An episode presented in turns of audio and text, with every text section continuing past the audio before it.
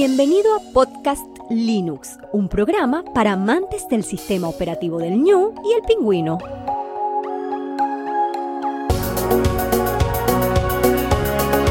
El espacio sonoro para disfrutar del software libre.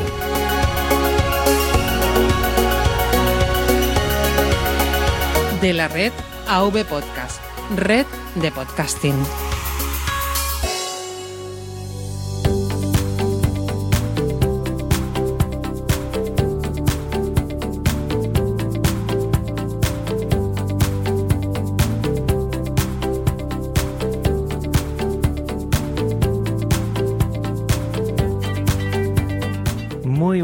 Del software libre.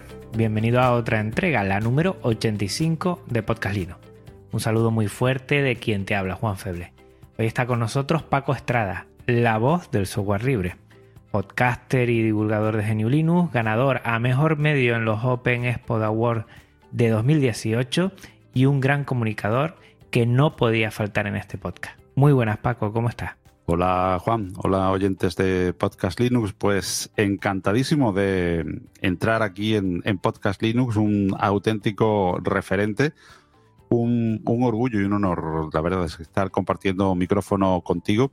Y, y, bueno, pues uno un poco también siente ese cosquilleo, ¿no? De entrar en, en algo eh, como Podcast Linux, eh, que está siendo referente y, fundamental y que tantas horas me acompaña también eh, de cacharreo, de GNU Linux y de, software libre, a mí como oyente de, podcast. Es un placer tenerte aquí. La verdad es que, bueno, ahora habla, hablaremos y comentaremos el motivo del que esté aquí, que es muy importante para mí, y es que, bueno, pues uno haciendo y, y organizando para posibles episodios pues a veces se encuentra con estas cosas. Antes de empezar, Paco, me gustaría recordar a los oyentes que estamos en una sala Gypsy para esta charla, que es un servicio libre para videoconferencias y que tienes que probarlo. Y agradecer a NeoDigi, nuestro proveedor de alojamiento y servicio de confianza de habla hispana para todo AV Podcast, que entiendo también para ti. Tú también lo tienes como servicio, ¿no, Paco? Efectivamente, también un excelente servicio el de NeoDigit, donde tengo alojada mi web, la web que soporta eh, todos los, los, audios. Es una web de soporte simple y llanamente de, de los, de los audios, pero eh, que es la que es el feed principal para todos los servicios. Spotify, Evox, todo está eh, redirigido allí con un servicio, ya digo, excelente por parte de, NeoDigit y mejorable aquí de pues de muy cerquita, evidentemente, con el data center eh, cerquita de, nosotros en, Madrid y con un servicio, bueno, pues que desde hace, desde enero, estoy tratando de recordar ahora, efectivamente, desde enero, pues eh, cambié a, a NeoDigit eh, y encantadísimo. La verdad es que es un lujo, ¿eh? Y, y, es un lujo tenerte aquí, evidentemente.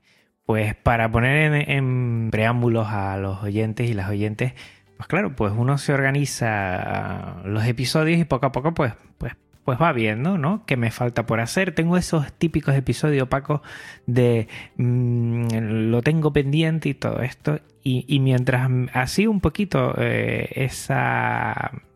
Bueno, ese recordatorio de a ver quién ha pasado, a ver quién me falta, pues me acordé que de Kilal Radio Team, de todos los de Kilal Radio, pues han pasado prácticamente todos por aquí, pero tú faltabas. Es que empecé a juntar y digo, no, no, Paco Estrada habrá estado en alguno de los episodios. Y me di cuenta que no. Y digo, pues bueno, pues eh, yo creo que por muchos motivos eh, te tengo aquí. Eh, la verdad es agradecerte de que inmediatamente me digas, sí, mira, este es mi horario, nos organizamos. Y con, con poco, con poco mm, texto, con poco guion, que tengo para hablar con, con, un amigo digital que, bueno, a ver cuándo coincidimos y que disfrutamos muchos con, con esto del podcasting. Pues sí, una afición común. Hablamos prácticamente a, diario a través de, nuestro, prácticamente no, y sin, y sin, el prácticamente, ¿no?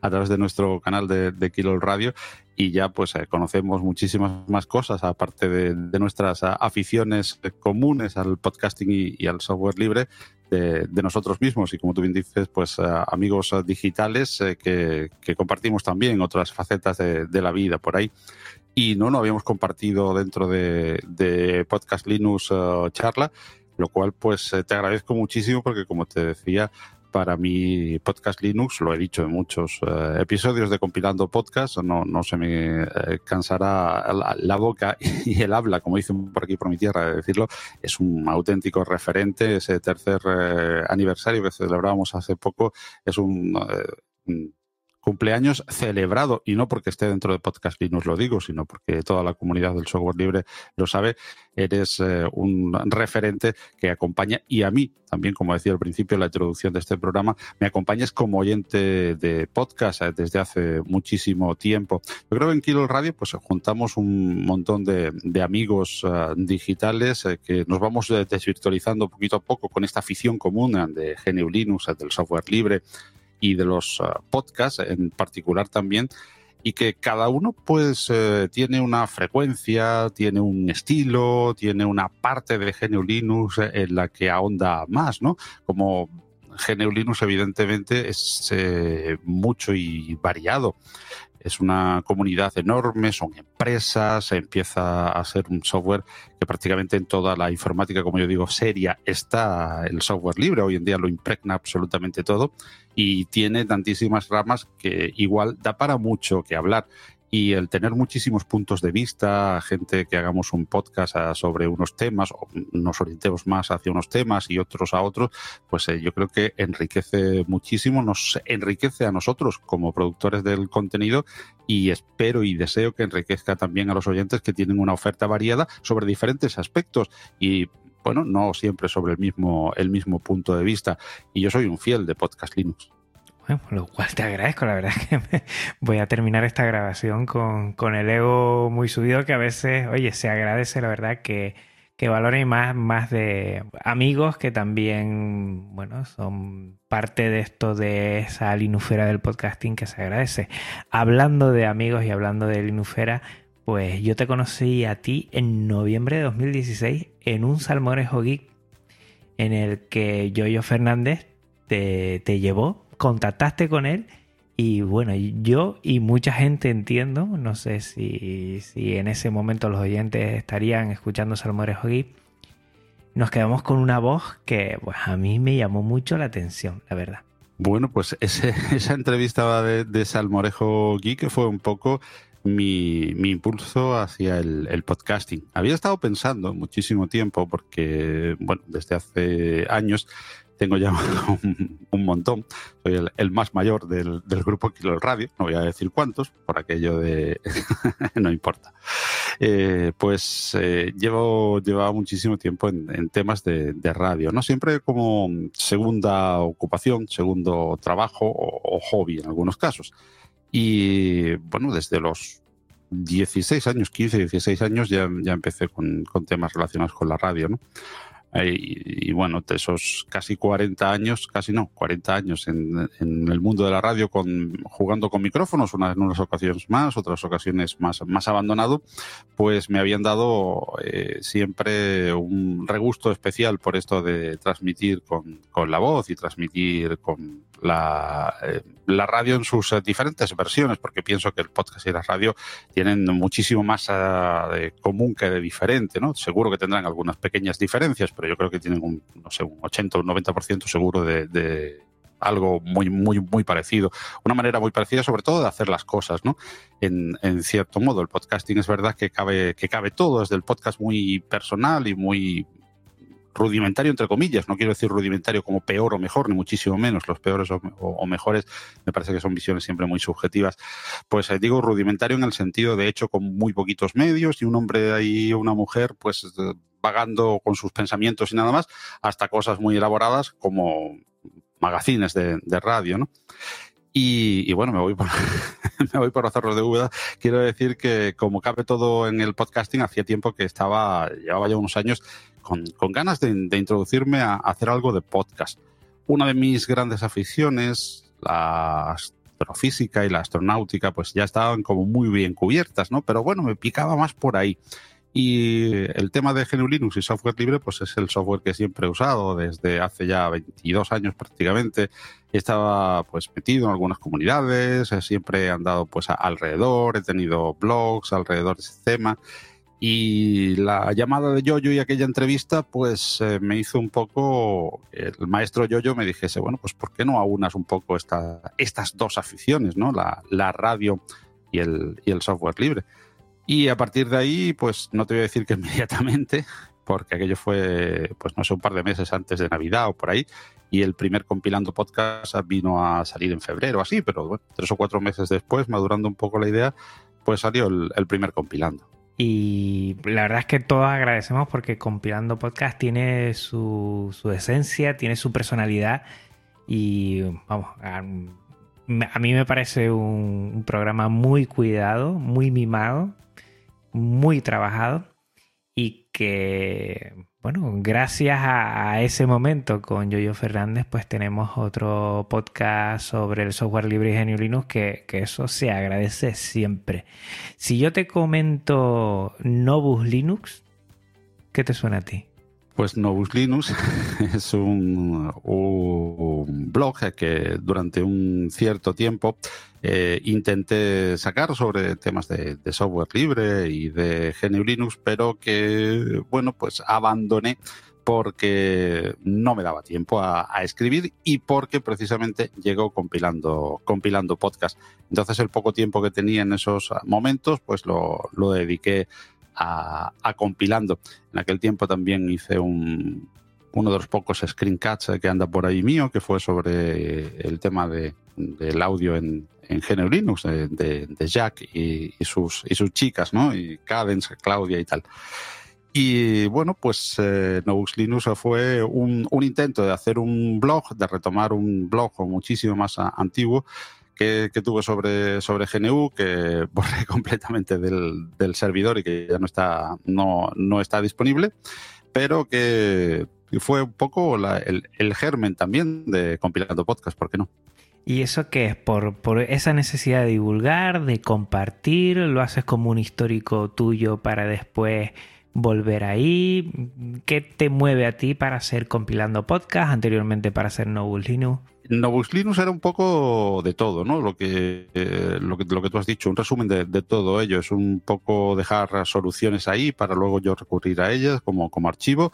Es la necesidad de, y yo creo que el deber de compartir estando en la comunidad, una comunidad que te da tanto y te lo da gratis. Ojo, ahora hablamos de lo de gratis. De momento te lo da gratis. Otra cosa es que quiero, me, gustaría comentar so, sobre eso también en particular pero que en principio lo tienes ahí disponible. Yo creo que sería mejor la palabra que gratis, pero bueno, disponible eh, te da tanto que yo creo que tú tienes la, la obligación de, aparte de contribuir evidentemente económicamente, creo que también es una obligación de los que podamos uh, permitirnoslo en, en diferentes uh, proyectos, no podemos en todos, pero por lo menos en, algunos de los que más usamos, pues también una obligación moral de, de compartir aquellas soluciones, aquellos trucos, aquellos tips que tengas.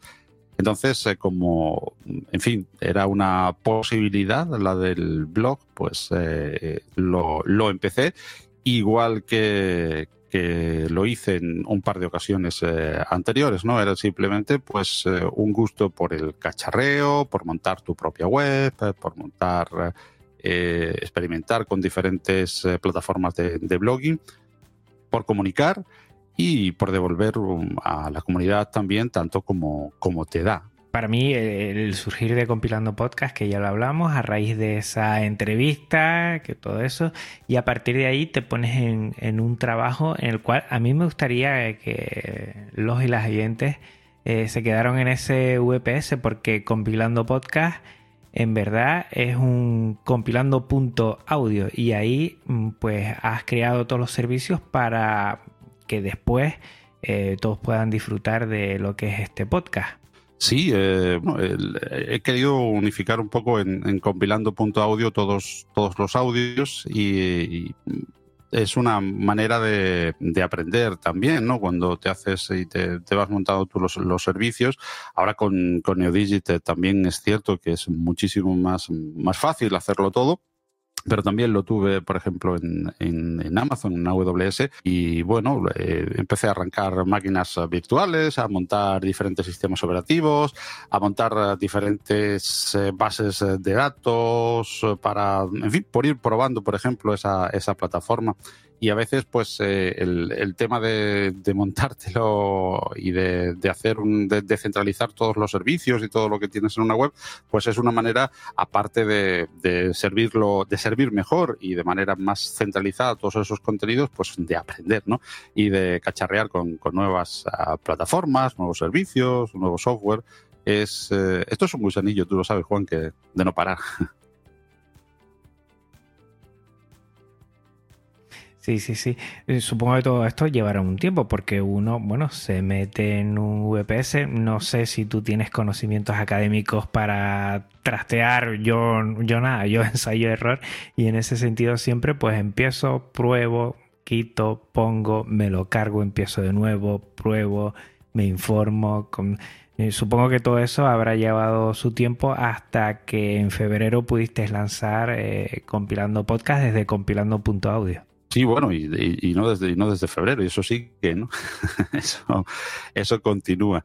Y la, la fórmula es esa, la que tú has dicho, no, no creo que haya, que haya otra, porque además aquí no te puedes parar, ¿no? O sea, aquí camarón que se duerme se lo lleva la corriente, aquí todos los días hay cositas nuevas, todos los días hay que estar preparando cosas nuevas, y a mí que me gusta mucho pues andar siempre formándome, pues cada vez que tengo ocasión de bajar un manual, de probar, de cargarme, como tú bien dices, algo y de volverlo a, reconstruir con nuevas cositas, con nuevos servicios, mejorando, actualizando, pues un poco esa, esa manera, ¿no? O sea, recurrir a la red, que hoy tenemos ahí una auténtica biblioteca de Alejandría con, con todo eh, lo que quieras y lo que puedas buscar, lo que no lo preguntas. Afortunadamente tenemos también grandes foros, eh, canales eh, de Telegram. Y, bueno, pues buscarse un poquito la vida y después pues una mirada de cursos que muchas veces comentamos que, anda uno por ahí haciendo de una cosa, de otra. En fin, eh, la, la, formación yo creo que es algo continuo, ¿no? Y en el mundo de la tecnología, pues evidentemente más, cada vez hay algo nuevo.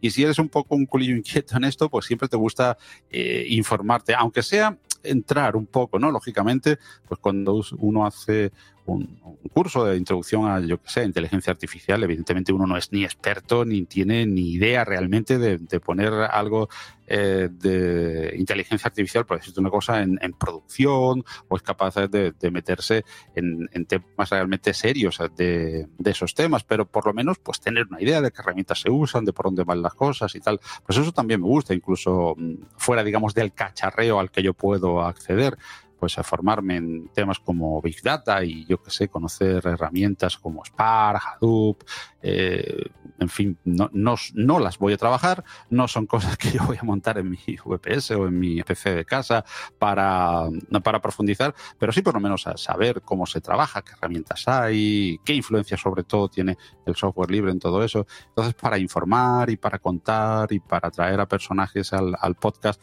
sobre ese tipo de cosas, pues eh, una de las cosas es donde puedas cacharrear y donde tú puedas montar y aprender es la mejor manera de aprender y otras, aunque no llegues tú a cacharrearlo, a montarlo o a practicarlo, entre comillas, en, producción, pues por lo menos eh, informarte, hacer, hacer eh, en fin, acopio de, de, información sobre esas nuevas tecnologías que nos apasionan y que nos, que nos gustan y que se hacen con gusto.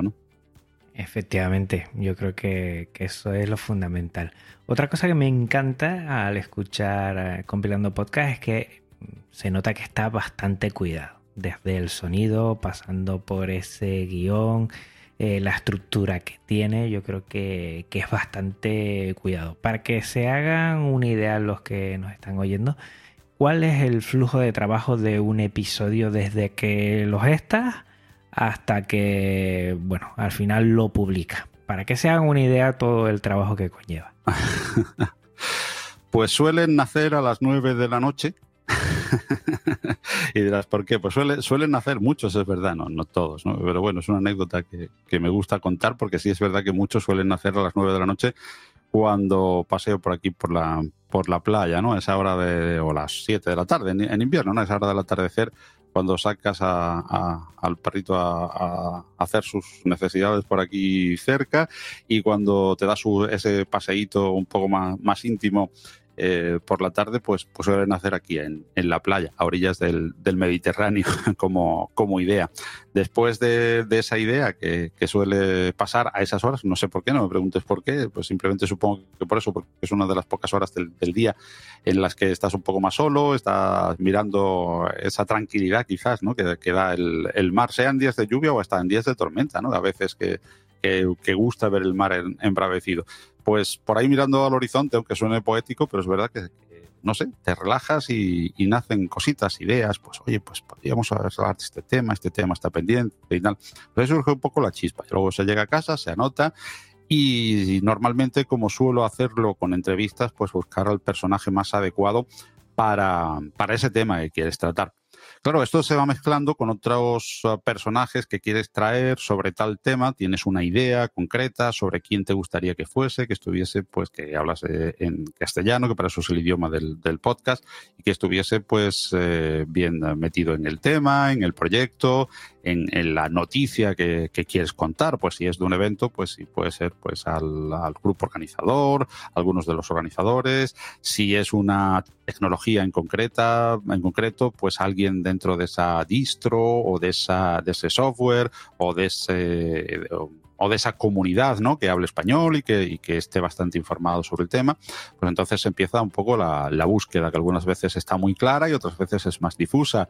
Y ya ahí se mezclan con otras ideas pendientes porque a lo mejor esa persona que quieres pues nos puede hasta el mes que viene y necesita sacar otro tema este mes, se pisa con la actualidad, llega un congreso, llega un feria, llega un evento eh, que se tiene que pisar con otro y un poco ahí ya viene el trabajo de producción, de, hablar, de Telegram, de eh, llamadas en las cuales concretar ya las entrevistas. Una vez están esas entrevistas, eh, pues notarlo, pautarlo un poquito, preparar esa entrevista, formarte, ver las preguntas que quieres hacer y hacerte un pequeño guion. Las entrevistas pues me gusta que sean un poquito informales, ¿no? Que sean así un poco en plan charla, pero lógicamente y ciertamente depende de con quién y de cómo. Hay quien te pide un poco porque habla en nombre de compañías, habla en nombre de empresas, eh, que le pases eh, un mínimo guion de, preguntas. Y también a mí me sirve, ¿no? Para que no se me escapen demasiadas, que con todo y con eso, cuando terminas de hablar con un entrevistado, pues se te han escapado. Después viene la, la grabación en sí y después ya, pues la producción de, ese audio, ¿no? De normalmente dos partes. Eso suele, suele tener compilando, que es una, el algo alguien, donde alguien nos cuenta pues eh, algo sobre un, un, algo que es una tecnología, un software, una comunidad del software libre o de GNU Linux.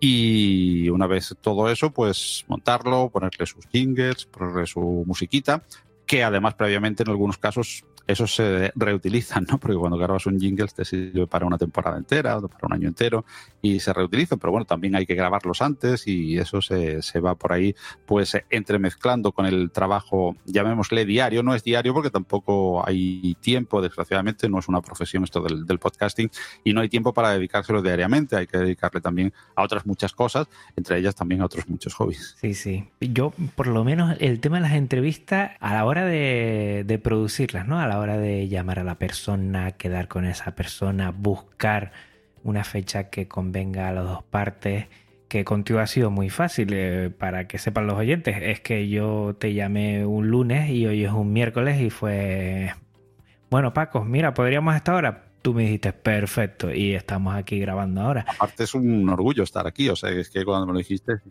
es que te acuerdes de mí, para, para pues es un orgullo, ¿no? Entonces, eh, en fin, la, llamada me encantó, ¿no? Pero aparte de eso es que también sé del otro lado, ¿no? De este lado del, del micro, pues lo que cuesta muchas veces eh, coincidir, coincidir con nuestros horarios, que ya no son una, una profesión el, podcasting en la que le podamos dedicar también todo el tiempo que queramos, sino que también tenemos las, nuestras tardes normalmente, que son los, los que podemos dedicar o noches al podcasting, pues ocupadas en otras muchas cosas, y muchas de ellas también que luego se van a ver reflejadas en el podcast porque están relacionadas con la tecnología y tal, y, sé que mientras más pueda facilitar a un compañero la, la labor, pues lo, mejor posible. No, y sobre todo después que la otra persona tenga, bueno, los medios técnicos para que se escuche bien, para que no haya ningún problema técnico, para hacer entrevistas no es nada sencillo. A veces eh, salen verdaderas perlas porque uno ha disfrutado, ha salido todo bien, ha sido muy rápido, esas llamadas anteriores para quedar tal, no sé qué y a mí hay alguna que otra que por una u otro motivo se han atragantado y uno sufre. Yo por lo menos que intento ser fiel a mi cita quincenal, hay algunas que he sufrido muchísimo y yo te entiendo a ti porque encima la haces de dos partes con esa entrevista de por medio y a veces el no poder cuadrar o encajar alguna eh, no es sencillo, no es sencillo. Sí, la verdad es que sí, que se, se, hace, se hace cuesta arriba porque uno no tiene un equipo de producción, como cuando estábamos en la radio, que muchas cosas te la, te la producían, eh, te las traían pregrabadas, un poco hacías la, casi la presentación, ¿no? Y la, las entrevistas muchas estaban ya preacordadas y te llegaban y te decían, bueno, tal día, mañana a tal hora, tal, tal, que es de tal y cual, te hacían un pequeño resumen, el productor, te hacía la entrevista, entonces tú ya te, te ponías en el tema en dos folios que te lo traían preparado, más las preguntas, ¿no? Pues eh, evidentemente el mundo de la radio profesional trabaja o trabajaba, ya cada vez se trabaja también más artesanalmente. Eso se está perdiendo un poquito, pero hace 20 años el, la radio, sobre todo en programas muy, muy currados y muy producidos, como los magazines, a los cuales intenta acercarse muy de lejos compilando podcast, que intenta hacer como un magazine de, de la radio convencional, pero en, versión podcast y en una temática muy concreta pues esos temas casi que te lo producían, ¿no? Entonces tú te podías, uh, digamos, eh, dedicar un poquito más a afinar esa entrevista, a pedir una entrevista concreta, al mundo de las ideas, al mundo de la locución y, y te evitabas mucho el, e, ese trabajo un poco de redacción oscuro, de llamadas. Y eso entre ellos es lo que se llama la producción, quien te produce el, el programa, ¿no? El productor que se está, que se dedica, o los productores que se dedican en redacción, pues eso, a buscarte el personaje, a ponerte en antecedentes, a buscar documentación y a, de, de, lo que ha hecho, de su historia, de lo último que está haciendo, del porqué de esa entrevista, si es por una cosa en concreta, pues eh, cuándo la hizo, cómo, de qué manera y por qué esa actualidad. En fin, ese trabajo lo tiene que hacer uno, uno solo ahora, ¿no? Y lo que decía antes, que muchas veces el, el, propio cacharreo, el estar en las comunidades, el ser tú parte de, de, diferentes comunidades y estar tú usando muchas de esas tecnologías, y si no, por lo menos si no la usas diariamente, ya digo, porque hay cosas en Big Data o en inteligencia artificial o en, que, no usas, lógicamente, diariamente, pero bueno, la que has hecho tus cursos, has sacado alguna certificación o, o simple y llanamente has leído por curiosidad, pues esa esa parte de producción sobre esos temas un poco te viene dada de antes, porque ya estás informándote, ¿no? Y después el trabajo es eso, es cuadrar, quedar, que no se te vaya porque el evento ese del que quieres hablar ya se va, eh, tú no tienes días para montar el podcast, en fin, es un poco un, jaleo. Y una cosa que me acuerdo, Juan, ahora que tú dices lo de la, la calidad de, de, sonido de, del invitado, pues hay muchísimos de nuestros invitados que están eh, de acá para allá, en, fin, en una conferencia, eh, presentando un producto o simplemente pues están fuera de, de, casa o en casa están acostumbrados a hacer videoconferencias con, con el sonido de la laptop. Y yo creo que por más buena que sea la laptop, ninguna, o el portátil, mejor dicho, más, más castellanizado, eh, ninguno tiene buen sonido. Yo una de las cosas que le pido es, aunque sea un cacharro de estos, un, micrófono esto de diadema de los chinos, si tuvieses por ahí, por favor, siempre le digo pon, póntelo, porque es muy difícil que una laptop con los micrófonos de condensador que abren para todos lados se, se llegue a oír bien. Claro, en una videoconferencia en la que, bueno, son cinco minutos de tema, o 10 o 15 de temas concretos en los que habla mucha gente, en los que, bueno, no es tan importante el sonido en sí porque se apoya en muchas imágenes y tal, pues se puede más o menos llevar, ¿no? Y muchos de nuestros oyentes pues están acostumbrados a hacerlo así y tú les das el enlace de la sala Gypsy, te sale ese sonido un poco de, de ultratumba y ahí te quedas un poco planchado. Madre mía, ya por eso suelo, por ejemplo, avisar de eso. Otras veces la línea no acompaña, muchísimos ruidos, en fin, que sí, que, que, es una de las cosas que cuesta. Otras veces también eh, nuestros eh, invitados eh, pues son gente especialmente maja, amables, en fin, me he encontrado afortunadamente a todos muy, muy amables, pero que a lo mejor les cuesta más expresarse directamente sobre una tecnología sobre lo cual con el teclado delante son auténticos monstruos o monstruas en el buen sentido de la palabra, expertísimos y expertísimas, pero que, bueno, en cuanto a la entrevista, pues eh, notas que se va quedando un poco eh, floja en el sentido de que les cuesta más sin tener una imagen delante, una pizarra, una proyección, una, en fin, una presentación, explicar esa tecnología, ¿no? Y, es otro de los tirones que a veces tienes que, que llevar para intentar llevar a tus oyentes todos los conocimientos de, ese, de esa persona que es fuera de serie en su eh, campo, pero que a lo mejor, lógicamente, no tiene por qué, ni debe, ni, ni le es obligatorio expresarlo pues de forma amena, digamos, en el micrófono. Yo creo que sobre todo es un arte. Saber llevar una, una, entrevista es un arte. A veces hay que callar, a veces hay que, mm, bueno, meterse dentro e intentar girarla a un lado a otro, pero bueno, con gente como tú aquí, pues esto es una charlita y es muy tranquilo. En otros sí he tenido la misma sensación, ¿eh? tener que tirar o tener que, dar cucharadas para que la entrevista pues coja un ritmo que igual tú crees que se está perdiendo. Y, y, es un arte. Yo estoy aprendiendo mucho de, de, esto y al final lo que intento es hacer una charla porque mucha gente que pasa por aquí pues normalmente tengo ya contacto previo y en ese trato pues termina siendo muy distendida, pero tienes toda la razón, ¿eh? es complicado. Hablando de secciones, hay una sección, bueno, no sé si podríamos llamar la sección en Compilando Podcast, que siempre me ha llamado la atención y nunca te he preguntado. Y tiene que ver con la publicidad que pones, que me parece a mí una pasada. Estás oyendo eh, un podcast de tecnología y de repente sale publicidad de Manos Unidas y yo siempre te he querido preguntar el por qué esa publicidad hay. Bueno, pues porque es una ONG con la que, colaboro. Compilando podcast no, no tiene publicidad. Y, esta no es una publicidad de pago, simple y llanamente, pues es una colaboración más con, esta ONG. Eh, siempre he pensado que hay muchas ONGs eh, en el mundo, unas te, te pueden convencer más por la manera en que hacen las cosas y otras menos, y yo he estado casi siempre desde pequeñajo en, en varias, ¿no? En varias organizaciones y relacionadas un poco con, con, este tema, ¿no? El tema de pobreza, igualdad y tal. Y con Manos Unidas pues he colaborado y algún evento presenté y tal. Precisamente casi siempre con ellos relacionados. Mis colaboraciones han sido un poco relacionadas con, con el tema de difusión y de micrófono y tal, eh, de eventos locales y todo esto.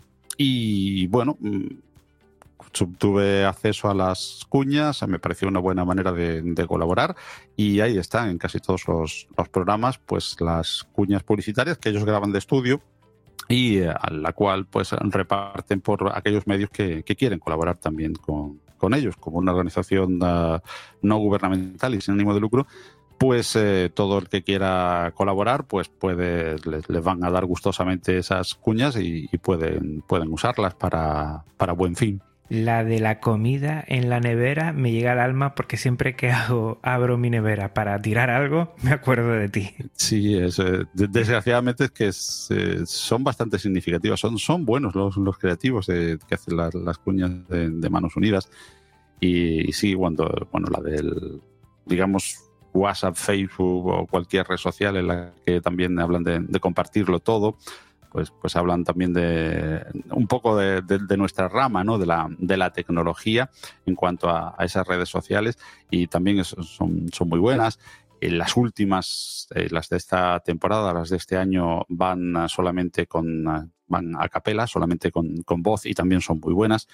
Eh, en fin, me, me gustan mucho, son, son creativos en, en, general los que diseñan las campañas de, de Manos Unidas. Me parece un buen fin tendrá todo lo bueno y todo lo malo que puede tener una ONG, nada es perfecto, pero bueno, mm, a mí me, convence lo que hacen, de la manera que lo hacen, les critico algunas cosas que también creo que pueden ser criticables, eh, pero colaboro con ellos porque, en fin, es, forma parte de mi, de mi ideario. Me parece genial, ¿eh? Me parece genial. Y además me llama mucho la atención, ¿eh? Me llama mucho la atención y siempre he querido preguntártelo. Y fíjate, hoy aquí en, nuestro directo, pues ahí te he casado y, lo he querido hacer. Sin ningún problema. Ya te decía que no hay, no hay ningún tabú.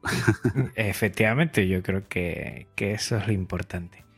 Otra cosa, otro momento muy, muy importante, yo creo que fue hace, bueno, ya en 2017, no, perdón, en 2018, perdón, perdón. Bueno, ese premio que te llevaste a mejor medio en los Open Awards de 2018, que, vamos, ese día fue uno de los días más felices, te puedo asegurar, cuando me dijeron que te habían dado el premio. Cuando Alejandro López, creo que fue, que también el Limbo eh, tuvo su premio, pues estuvo, bueno, compartiendo, comunicando, ¿no? Le ha tocado a Paco Estrada, le ha tocado a Paco Estrada y ¡buah! Es, que fue un lujo, ¿eh? Y vamos, mm, tú lo disfrutaste, entiendo que, vamos, como el que más. Como un, como un crío. sí, evidentemente. Se, disfrutó muchísimo, muchísimo porque eh, me, encantó Hombre, lógicamente, tú, eh, la, parte de, ego eh, de, que sea un premio para ti, pues es importante, no voy a negarlo, estaba muy bien, es un reconocimiento, todo lo que quieras, pero yo mm, creo que lo dije en, el mismo momento y, la verdad es que no llevaba nada preparado porque no, no, lo esperaba, ¿no? No esperaba que la primera vez que se presentase un podcast eh, fuese el que se lo llevase, ¿no? Es tradicional, de hecho se llama el premio mejor medio o blog, ¿no? Un poco es tradicional que se lo llevasen los, los blogs.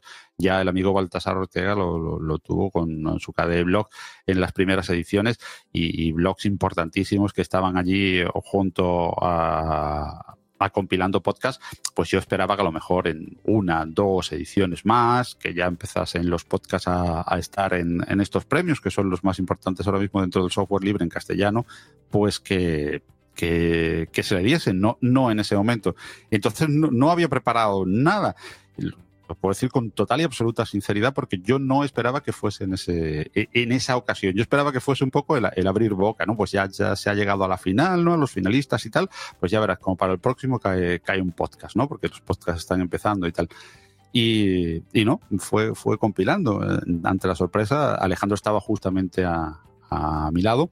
Y, ante esa, esa, sorpresa, pues, pues lo primero que se me ocurrió fue compartir precisamente con, con Manoli, con, con, mi compañera de vida, por supuesto, ese, ese premio, pero también con, con el equipo de Kilo Radio, con todos los podcasts de GNU Linux, porque pienso que en ese momento era compilando podcasts, simplemente no compilando podcasts, sino la segunda palabra, podcast, de software libre, de open source, de GNU Linux, que es de lo que, de lo que van los, los Open Hours, que, se presentaba y por ende, así lo dije, pues el premio no era solamente para, para compilando, sino para todos los, los podcasts que venían desde hace pues, poco tiempo relativamente, comparado con los blogs, eh, añadiéndose al tema de, de, GNU Linux y del, y del software libre, con la eclosión de los dos o tres últimos años ¿no? del podcast en España en general, y en nuestro tema también en particular, lógicamente somos una versión muy, muy reducidita. Nuestros podcasts no van a llegar ni a la audiencia de, otros grandes podcasts de, temas generales que le pueden interesar a, todo el mundo, tanto el interesado en la tecnología como en el motor o en la aviación o en la biología, pues probablemente le interesa un podcast de historia, ¿no?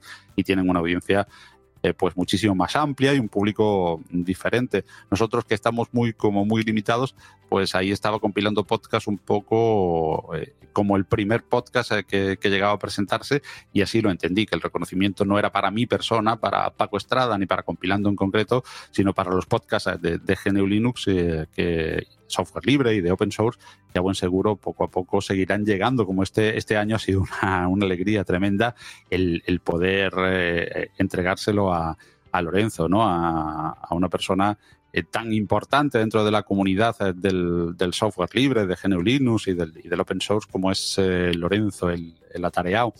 Él también, pues en parte, un poco yo como formé parte del jurado, lógicamente en él pesó muchísimo tantos años de, comunicación escrita, pero también tuvo su, impulso el, hecho de que este año se haya sumado a los podcasts para considerar el, premio para él, junto a evidentemente proyectos importantísimos eh, que había allí. Yo en la presentación que este año me ha tocado presentar los, los, Open Hours, ya, lo decía, que solamente el hecho de, porque yo así lo sentí también el año pasado, cuando me lo dieron, solamente el hecho de estar ya entre los finalistas, pues ya es un... Eh, es también un, orgullo, ¿no? El, poder compartir con tantísima gente. En fin, que fue un, un orgullo, fue algo maravilloso el, poder tener ese, e, ese premio, poder haber abierto los premios de, podcast de, esta temática nuestra y seguro que vendrán muchos más porque el podcast está, está de moda en ese sentido como una herramienta potente de comunicación, ágil, dinámica, que puede pues eh, llevarte muchísima información sobre muchísimos temas eh, de software libre, del código abierto, de GNU Linux, de nuestra temática en particular, ¿no?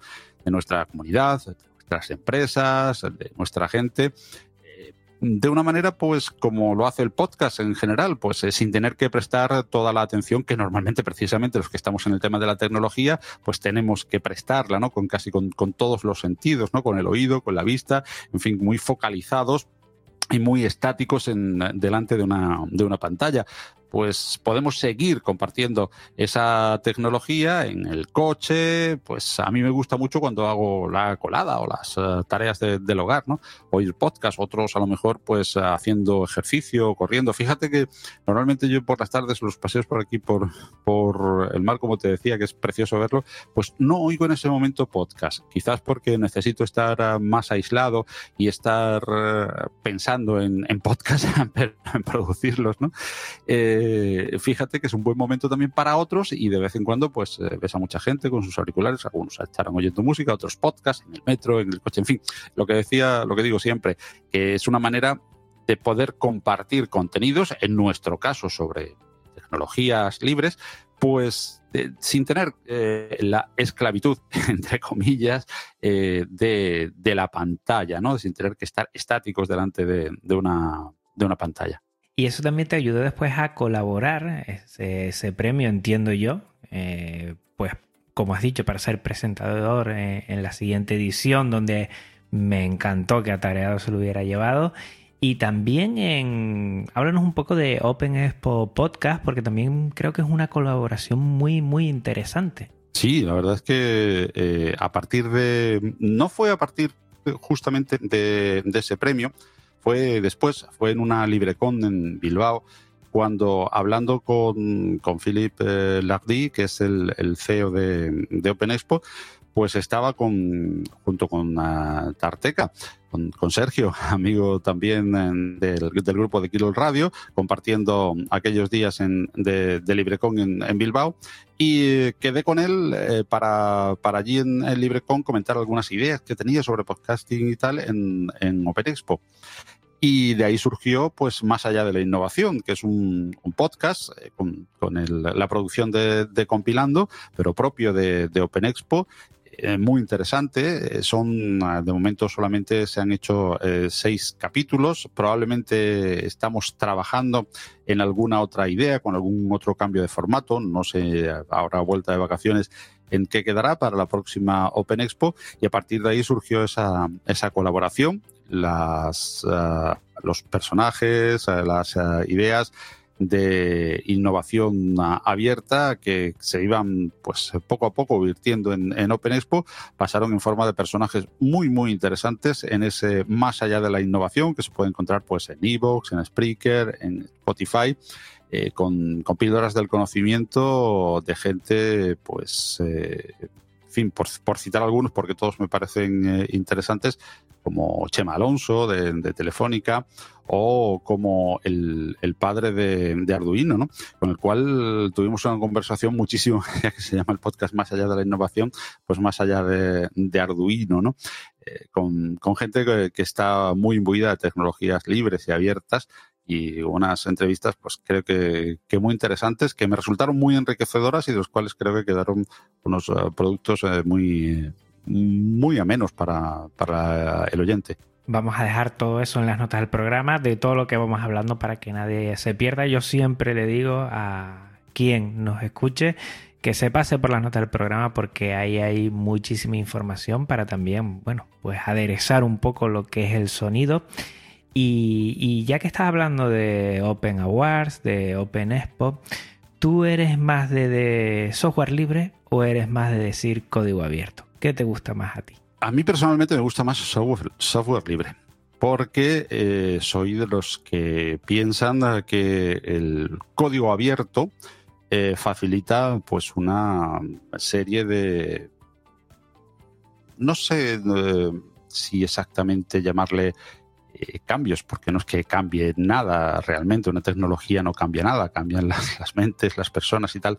Pero bueno, facilita, es una herramienta que te puede facilitar, si quieres, algunos cambios eh, productivos y por lo tanto algunos pequeños cambios sociales. No hay ninguna revolución social que vaya a hacer una tecnología en absoluto. Y tampoco sé si las revoluciones eh, son ah, necesarias, ah, depende de en qué momento y de en qué tiempo, en fin. Eh, pero que sí que creo que puede facilitar ah, la, la tarea hacia, bueno, algunas tendencias que pueden hacer que se distribuya la tecnología de una manera un poquito más justa. Por lo tanto, eh, sobre ese tema, tomado con pinzas, con todos los respetos y con toda la prudencia del mundo, me parece que el software libre va más allá que el open source. El open source un poco nace de la mano del software libre y el software libre del open source. Nadie creo que un poco están equivocadas esas eh, santas guerras que tenemos siempre entre comunidades, entre qué fue primero, el huevo o la gallina. Pues un poco las dos cosas. Y la verdad es que como pasa con el podcast y con la radio, se parecen mucho, mucho, mucho, mucho. ¿Que tienen sus diferencias? Sí, pero se parecen tanto, tanto, tanto que muchas veces son difíciles, ¿no? Son más cuestiones casi, pues eso, ético-morales que realmente de licencia. Así pues, eh, open source, bienvenido. Open source eh, que se quede con nosotros, que todo sea open source si puede ser como mínimo. Y si se puede dar ese pasito más hacia el software libre, pues más bienvenido aún. Al final son como acentos, ¿no? Tú y yo nos entendemos perfectamente, pero tu acento y el mío no tienen mucho que ver, pero nos une más lo común que las pequeñas peculiaridades que nos diferencian. Eh, yo soy más de software libre también, que lo he ido aprendiendo con el transcurso de los años eh, produciendo podcast Linux. Pero es verdad que, bueno, uno de los episodios tuve que, tirar de, bueno, de páginas web, de buscar, de buscar dentro de, de la Software Foundation, de la Free Software Foundation y de la Open Source Foundation y al final ves que las cosas pues sí van en unas mismas sintonías, llámale A, llámale B, pero que se parecen tanto tanto que hasta el propio Stallman dice que muchas cosas pues van por el mismo camino. O sea que si lo dice Stallman, yo si ya lo dice Stallman y no tiene dudas sobre ello, ya me quedo más tranquilo, ¿eh? bueno, yo a mí Stallman me parece un, tipo entrañable, un tipo genial, una cabeza muy bien amueblada y comulgo con muchísimas cosas, muchísimas cosas con él. Pero aquí, aquí voy a poner un poquito la nota, a lo mejor para algunos discordante, no lo sé. Pero lo que tú has dicho, Juan, me hace pensar, eh, no, lo digo por lo que has dicho tú, evidentemente, lo que has dicho si lo dice Stallman, y yo soy de los que creo que, que Stallman dice muchas cosas a lo mejor con cierto, mm, eh, con cierto bagaje de, razón, de experiencia, de, muchísimas cosas acumuladas, ¿no? Pero también es cierto que hay mucha gente dentro del, software libre que pretende repartir eh, carnets de pureza como si esto del software libre fuese una religión, ellos fuesen los sacerdotes quienes comulgan y excomulgan. Y esa es la parte más negra, más oscura y más fea de las comunidades del, software libre. Es muy poquita, pero hacen tanto ruido que a veces me duele la cabeza. Y entonces yo solamente digo que eh, a mí, mi papá y mi mamá, que ya no están en este mundo, me decían lo que tenía o lo que no tenía que hacer. Eh, a mis jefes eh, también porque me pagan y a veces incluso, pues, que no se entere nadie. Ahora que no nos oye nadie, no, que estoy en pocas Linux y, me oye mucha gente. Pero bueno, también a veces les contradigo y hago lo que creo conveniente para bien de todos, creo a veces también. Pero en algo como las herramientas que puedo, que no puedo, que creo, que debo utilizar, en eso que me permitan que sea yo quien el que me equivoque, por favor por supuesto, ¿eh? Y sobre todo, si estamos hablando de software libre, la primera libertad que hay es la de elección, que cada uno elija libremente. Eso hay muchísimos que no se enteran. ¿eh? Sí, sí, sí. Bueno, muchísimos. Afortunadamente no muchísimos. Unos poquitos, pero vaya jaleo que forman. Es que, mm, es que yo siempre digo lo mismo. Eh, eh, esto es una alternativa. Esto es una opción tan bueno escoger las alternativas y las opciones como dejarlas a un lado porque tú decides libremente que quieres otra. Pero es que si no, eh, vamos a errar de la misma forma que decimos o ponemos eh, y señalamos a otros sistemas operativos que igual por nuestra forma de pensar y de entender y nuestra forma de, de querer hacer las cosas no comulgamos con ella, pero no comulgamos nosotros. Pero es que yo, yo pienso que es todavía peor, mm, con perdón, porque el que te dice, no, yo estoy aquí para vender y vender es por encima de todo lo que tengo que hacer y todo lo demás me da igual o casi igual. Ya, ya te está poniendo muy claras sus cosas. Y ahora tú dices, libre. Yo vengo aquí con, con la bandera de la libertad y mi primera libertad es que yo te digo si tú eres libre o no y cómo tienes que serlo. Me parece que empezamos ya muy, muy mal peor que los otros. Entiéndaseme quiénes son los otros. peor que los otros porque, eh, en fin, si hay otras empresas, tecnologías y tal, que ya de hecho te lo están un poco como diciendo, están dándote la cara de quién son y a lo que están. Tú los coges o no, te parecen bien o te parecen unos monstruos o unos seguros. Pero claro, si tú vienes con una careta y de repente esa careta te la quitas y debajo tienes otra, pues mal vamos, ¿no? Y entonces eso me duele, me duele. creo que se me nota que me duele. Es una parte de la comunidad que me pincha mucho y que me duele. Repartir carnet de purezas y decirme cómo tengo que ser libre eh, me, parece, me parece muy mal. Sí, son pocos como dices, mm, los pocos si los demás estamos callados, los pocos con poco ruido que hagan se hacen notar demasiado y parecen que son la mayoría cuando no lo son, en eso tienes toda la razón.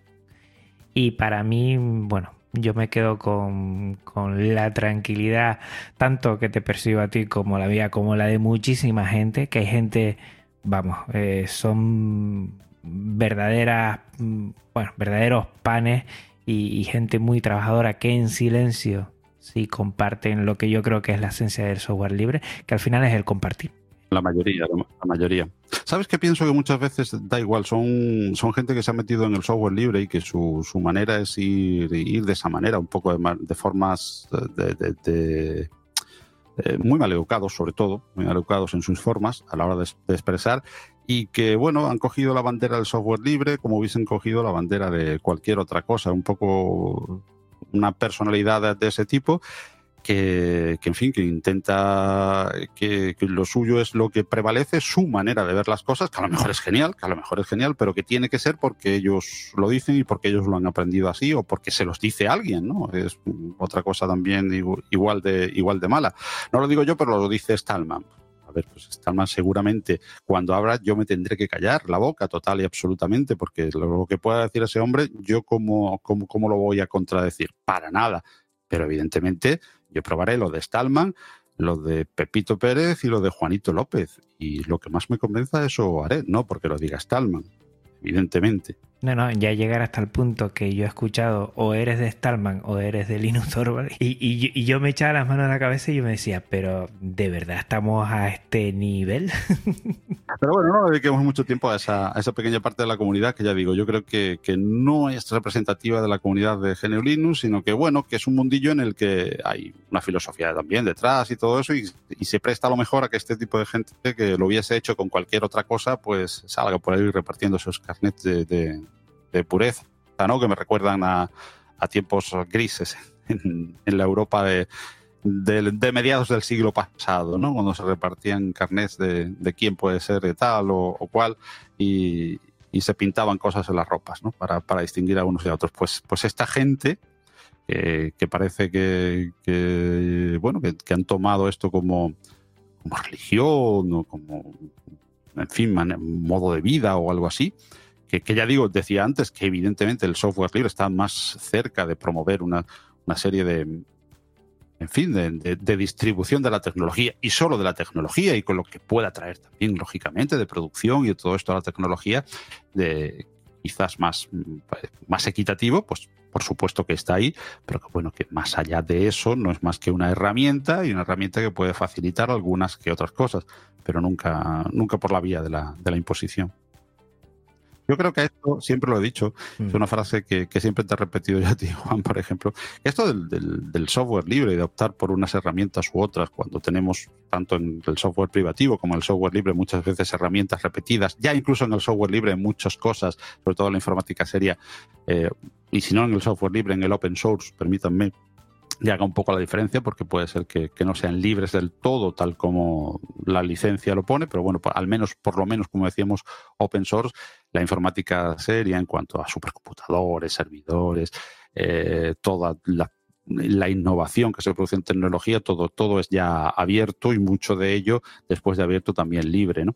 Pues eh, a todo esto, un poco al cambio del, open source, eh, pues puede llegarse, por supuesto, por, por temas económicos, ¿no? Porque es más, es mejor un sistema productivo, mejor una manera de producir que produce pues mejores beneficios y simplemente hay quien lo vea como o lo está viendo evidentemente en cuanto a las empresas como algo que produce más beneficios a más corto plazo y de una manera más eh, rentable, simplemente. No vamos a, meternos en más, en más berenjenales. Pero también hay quien, que lo ve como una opción, ¿no? Que tiene una herramienta privativa que hace más o menos lo mismo que una herramienta libre, sobre todo, digamos, en cuanto al uso más personal del, software libre. Entonces, y muchas empresas también, me consta, ¿eh? que no solamente están por, productividad, sino que, vienen de, de, comunidades, vienen de trabajar en software libre, vienen precisamente de haber estado eh, empezando en los tiempos en los que los lenguajes de programación empezaban a ser libres también. Y, vienen con ese espíritu de comunidad y luego hacen y montan empresas. Y en España hay muchísimas de ellas que se han montado alrededor también un poco de la filosofía de ese software libre y querían que su, su código fuese abierto y en la mayor medida de lo posible libre. Y sobre todo decía a nivel de usuario, pues una opción más. Y a esto eh, se llega evidentemente por eh, convencimiento. Jamás, jamás se llegará por adoctrinamiento. Y el que llega por adoctrinamiento yo creo que llega un poco, fin, confundido. No soy yo quien para decir quién está confundido o no, pero los hechos cantan muchas veces. Cierto, siempre lo he dicho cada vez que hablamos de este tema, es ¿eh? 100% de acuerdo contigo, 100%.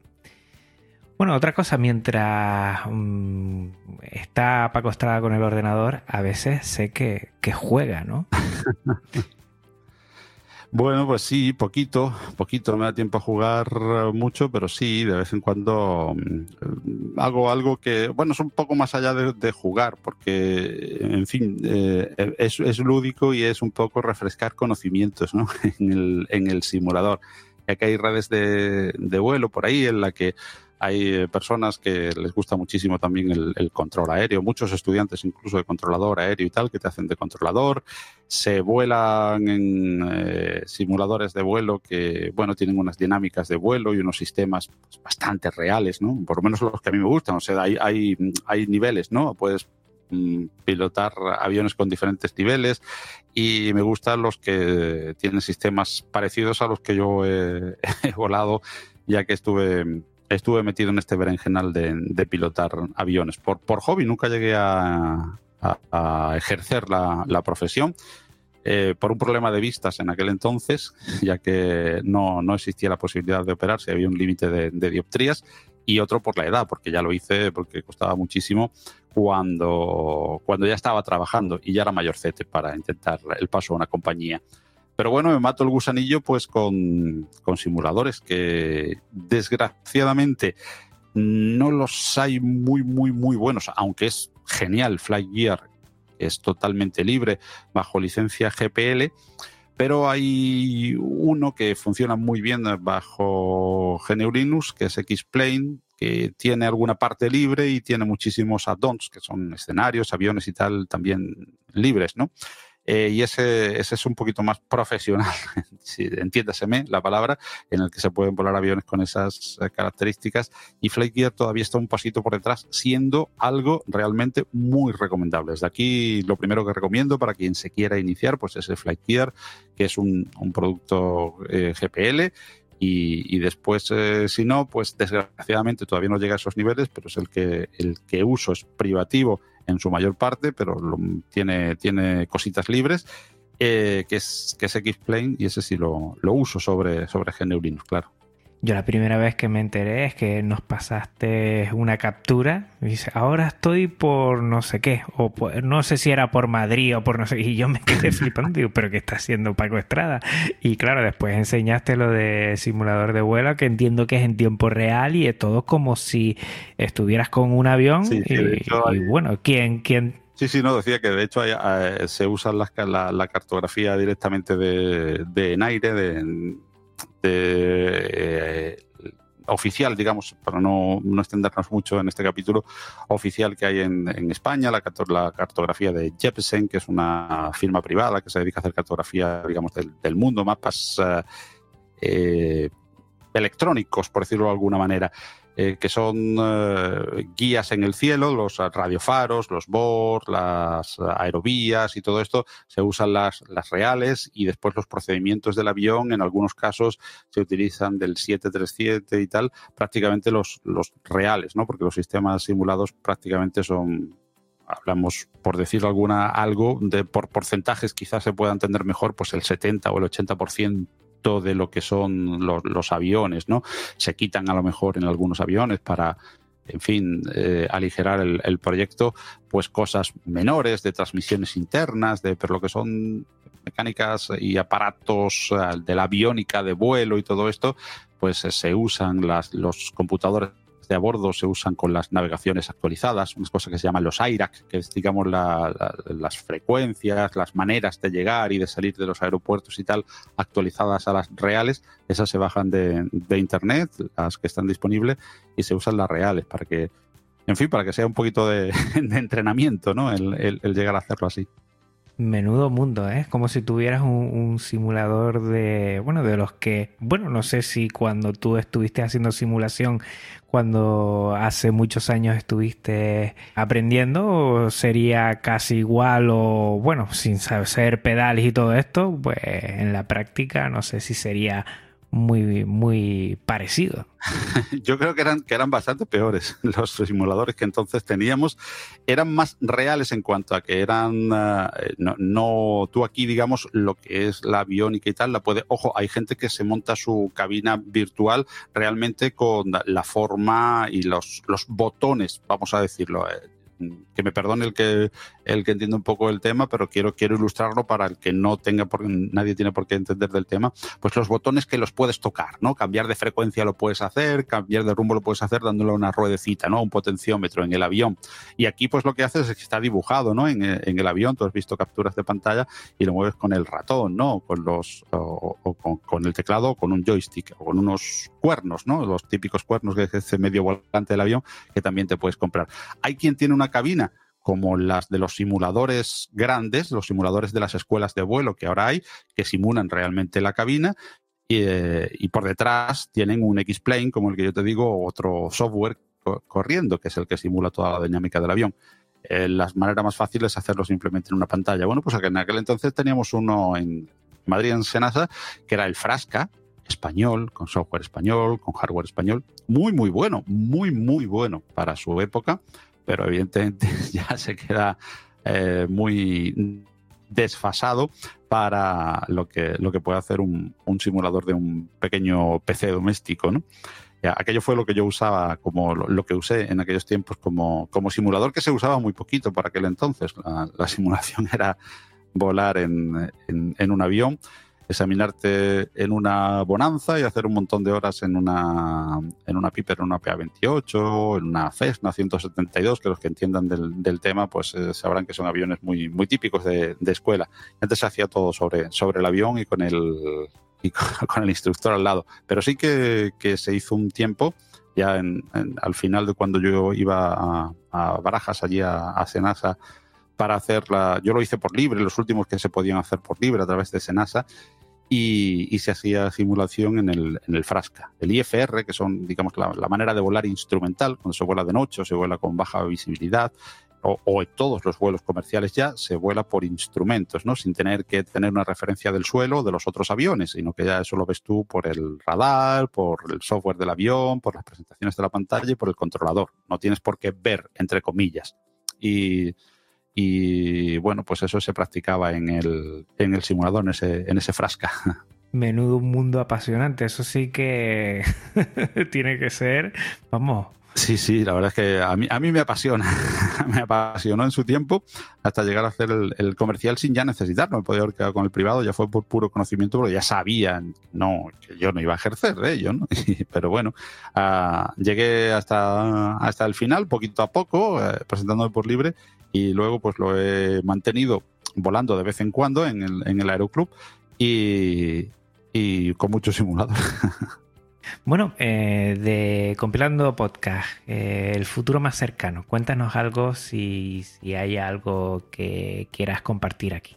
Pues eh, de momento mm, pocos cambios hasta probablemente final de final de año, pues seguirá más o menos con la misma frecuencia cada tres semanas. Dentro de muy poquito vamos a hablar de Inner Source, esa tendencia de poner en práctica la manera de trabajar en, de, comunidades eh, open source o, de software libre dentro de las empresas. Y con ello vamos a hablar con los chicos de Vitergia que están haciendo un trabajo excepcional de este Inner Source en, en España para el próximo capítulo a finales del mes de, de agosto. Y bueno, en preparación, pues otras, otras ah, muchas cosas de, del estilo de, compilando podcast. Hay varias, no, no quiero adelantar ninguna porque no, no están ninguna cerrada y no sé en qué, en qué momento podrán, podrán salir. Seguir atentos a, a los eventos que, que se producen en, en, España, seguir la, esa Ubucon Europa que tenemos en, en Sintra y la Ubucon Latinoamérica que tenemos en Chile. Y, a todos los eventos a los, a los que se, pueda asistir, estar atento a lo que pueda surgir en las, en las comunidades, seguir eh, pendiente de, de, todas las colaboraciones eh, que quieran hacer eh, los, oyentes de, Compilando y, seguir aprendiendo de, de, Podcast Linux y de la compañía de, de vosotros en, en Kilo Radio para todo lo que pueda surgir. Y después, a partir de enero, pues eh, probablemente sí que haya a partir de diciembre o enero, final de año, pues sí que le demos un, más o menos la misma filosofía y tal, pero bueno, sea un pequeño cambio de jingles, cuñas, fin, de, sintonías, un, un, lavadito de cara, tampoco es que tenga pensado un, un, gran cambio, pero sí que en unos meses es probable, si Dios quiere, y, puede ir completándolo ahora a la vuelta, digamos, de este periodo más, más laxo de vacaciones, pues eh, ir eh, renovando un poco ese tipo de cosas, de sintonías, quizás de, estructura, a lo mejor algún apartado nuevo, en fin, eh, dándole forma para final de año aproximadamente. Pues Paco, sin pretenderlo y empezando y siguiendo y siguiendo, pues ya tenemos prácticamente el tiempo hecho y la verdad es que últimamente estoy disfrutando tanto de las charlas que no me doy cuenta que, bueno, que tenemos un principio y también tenemos un fin y que pues, hemos llegado ya al momento de la despedida, pero qué bien se pasa con gente conocida y bueno, para mí lo dije al principio, lo vuelvo a decir ahora, pues eres una persona que creo que, que eres un amante del software libre y de GNU Linux que lo compartes de esa manera y, un gran divulgador con un proyecto como es Compilando Podcast que entró con mucha fuerza cuando empezó y que vamos, no nos perdemos ninguno de los que nos gusta porque le da ese punto, esa personalidad y que nos encanta. Yo creo que es fundamental de que haya muchos podcasts de software libre y compilando podcast es un referente en lo que se refiere a GNU Linux y te agradezco mucho que hayas estado aquí eh, de, de, un día para otro, no, pero de dos días para otro sí. Pues yo te, agradezco muchísimo Juan, la, la, oportunidad que, que me das de, compartir con, contigo y con todos los oyentes este, este rato que, que se nos ha uh, pasado volando, es verdad, en, en, Podcast Linux, en, en un sitio donde, donde te sientes tan, tan a gusto porque, bueno, como oyente, eh, te, tengo ya un poco parte, aparte de, por Kilo Radio, por supuesto, porque hablamos a, diario eh, y tenemos contacto de, otras muchísimas cosas, pues te siento también muy cercano en, en eh, la casa mientras estoy haciendo las tareas del hogar o mientras estoy conduciendo y tal, oyendo, oyendo podcast Linux. Así que ahora es un honor entrar, pero dentro de, ese eh, apartado eh, especial para mí de los podcasts de, de GNU Linux y uno tan especial como el tuyo, como Podcast Linux. Así que el estar ahora de este, de este lado del micro, para mí es, aparte de un orgullo, un, honor y un gran placer. Lo mismo. La verdad, Paco, que te agradezco muchas cosas, sobre todo cada vez que te tengo que dar un toque por algo, enseguida, bueno, tu disponibilidad es total y, sobre todo tu forma de ser, que yo creo que al final lo importante, siempre termino diciendo esto, lo importante del software libre son las personas y, tenerte por aquí, tenerte por aquí, te digo, cerquita, siempre, eh, que podemos hablar en cualquier momento, eh, es un placer. Un placer igualmente, Juan, contar con, contigo siempre. Y mm, me gusta siempre estar a, la, orden de, a quien pueda echar una mano dentro del software libre, por lo que te decía antes, porque es que creo que es casi, casi una, obligación, ¿no? El, moral de tanto que te ha dado dar. Y aparte es que, mm, bueno, hay una comunidad, igual que hablábamos antes de los que hacen ruido, esos poquitos, hay una comunidad de gente tan, tan buena, tan maja, tan servicial y que da y ofrece tanto que mucho más allá de compartir tecnología, cacharreo, una duda una pregunta, eh, compartir charla con toda esta gente es enriquecedor no solamente en términos tecnológicos, sino en, términos humanos y, contigo no, no, iba a ser menos así nomás. un placer, un placer tenerte aquí. Bueno, pues a los oyentes que decirles que un episodio empieza y acaba, que hemos tenido a Paco Estrada y ha sido un lujo y que recuerda que puedes contactar conmigo de muchísimas formas. Pásate por las notas del programa donde vas a conocer la música que hay de fondo, donde vas a conocer esos enlaces a, a lo que hemos estado hablando y que, bueno, que me vas a hacer muy feliz si te pones en contacto conmigo de alguna forma. Gracias por tu tiempo, escucha y atención.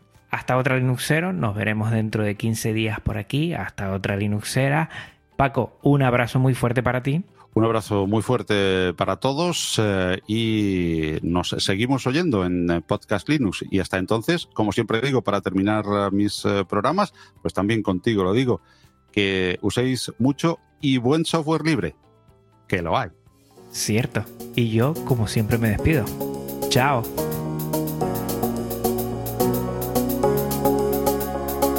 Podcast Linux, el espacio sonoro para disfrutar de GNU Linux. El espacio sonoro para disfrutar del software libre. De la red AV Podcast, red de podcasting.